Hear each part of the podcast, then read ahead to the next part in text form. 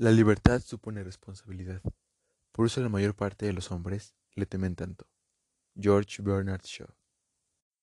¿Qué onda amigos podcasteros? Sean bienvenidos a un nuevo capítulo de Aprendiendo con Gabo, conducido por su servidor, Gabriel López.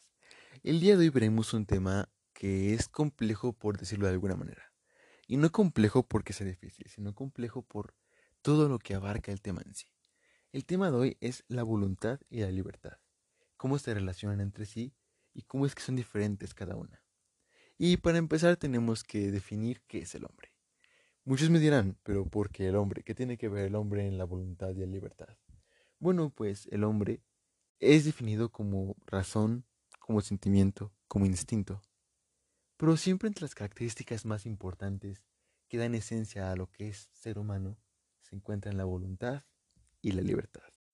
Empecemos con la voluntad. Psicológicamente, la voluntad es la capacidad de un ser racional para adoptar un determinado tipo de actitud o postura. Es la capacidad para realizar acciones que de antemano se han fijado o propuesto. Esto es muy parecido a lo que es una meta, ¿no? Y te lo pongo muy claro. El año nuevo es de la cultura popular que tienes 12 uvas, comes un huevo por cada campanada y en cada uva hay una meta o deseo. En este caso las metas generalmente son bajar de peso, ir al gimnasio, leer más libros, comer más sano, y llegando a esta parte del año y ya cumpliste alguna de tus metas, te felicito, porque lo que tuviste fue voluntad. La voluntad de pararte y decir, es hoy el día que voy a leer un libro, es hoy el día que voy a ir al gimnasio o es hoy el día en el que voy a comer más sano. Hay una frase que dice, hay una fuerza motriz más poderosa que el vapor, la electricidad y la energía atómica. Y es la voluntad. Así como lo escuchas. Y bueno, esta frase viene del creador de la bomba atómica. Albert Einstein. Entonces, el creador de la bomba atómica te dice que la voluntad es más fuerte que la energía atómica, pues yo considero que hay que creerle, ¿no? Entonces, pues podemos definir a la voluntad como una capacidad consciente para planificar el propio comportamiento, para fijar una serie de metas y objetivos y por lo tanto al final terminar estableciendo una escala de valores. Entonces así sabrás qué es importante, qué no es importante y qué no es nada importante. Y planificar tu día a día para poder llevar a cabo todas tus metas. Y ahora la libertad. La libertad es uno de los valores universales más preciados. Sin la libertad perderemos la oportunidad de encontrar el sentido de nuestra vida.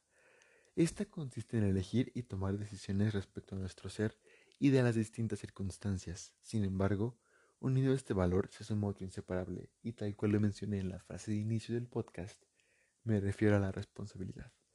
La responsabilidad es el valor de responder por nuestros actos, asumir las consecuencias de lo que libremente elegimos hacer. Ahora que ya sabemos qué es la libertad y cómo se relaciona con la responsabilidad y que también ya sabemos qué es la voluntad, podemos aplicarla a cómo aplica a nosotros, vaya, a cómo aplica al ser humano. Sabemos que el ser humano es un ente biológico que está en una continua lucha de elección entre si me quiero satisfacer a mí o quiero satisfacer a las personas que me rodean.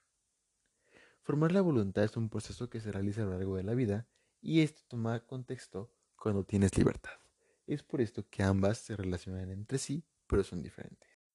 Y ahora me dirás, pero ¿cómo formo mi voluntad? ¿Cómo hacer para empezar a tener voluntad y fijarme metas? Bueno, pues para trabajar en la formación de la voluntad implica ser crítico. Y con ser crítico no me refiero a criticar a las demás personas o criticar al gobierno o lo que sea. Me refiero a criticar a ti mismo.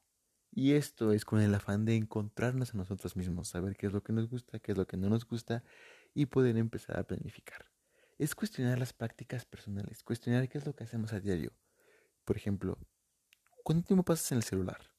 ¿Cuánto tiempo ves Instagram? ¿Cuánto tiempo viste TikTok el día de hoy? ¿Cuánto tiempo pasaste en Facebook? Todo eso hay que cuestionarlo. Y obviamente fomentar el ejercicio de la libertad. Pero ojo, Recuerda que tu libertad termina cuando la del otro empieza. Y todo esto te va a ayudar a tener un propósito en la vida. Y me dirás, ¿qué tiene que ver el tener libertad con el tener un propósito en la vida? Pues bueno, tiene mucho. Te recuerdo que la libertad es la capacidad de elección.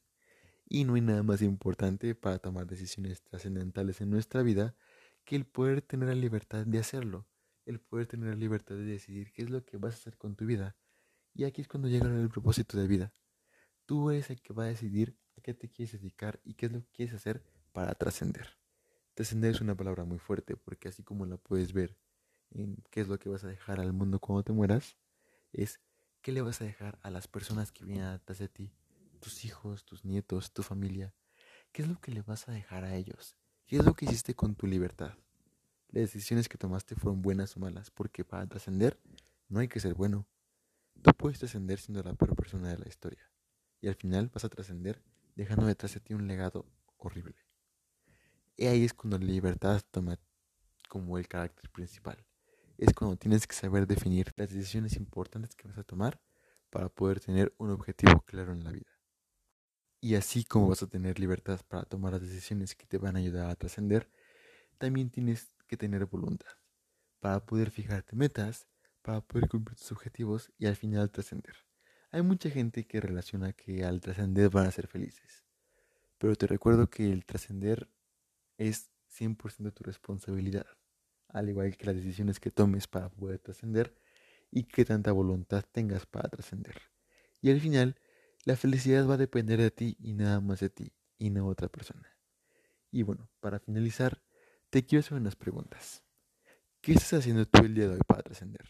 ¿Estás tomando buenas o malas decisiones? ¿Qué estás haciendo tú con tu libertad? ¿La estás aprovechando o estás empezando a infligir en la libertad de otros? No lo sé. Piénsalo y me lo dices. Y bueno, esto es todo por el podcast de hoy. Espero que les haya gustado y recuerden, nos vemos en la siguiente emisión de Aprendiendo con Gabo. Hasta la próxima.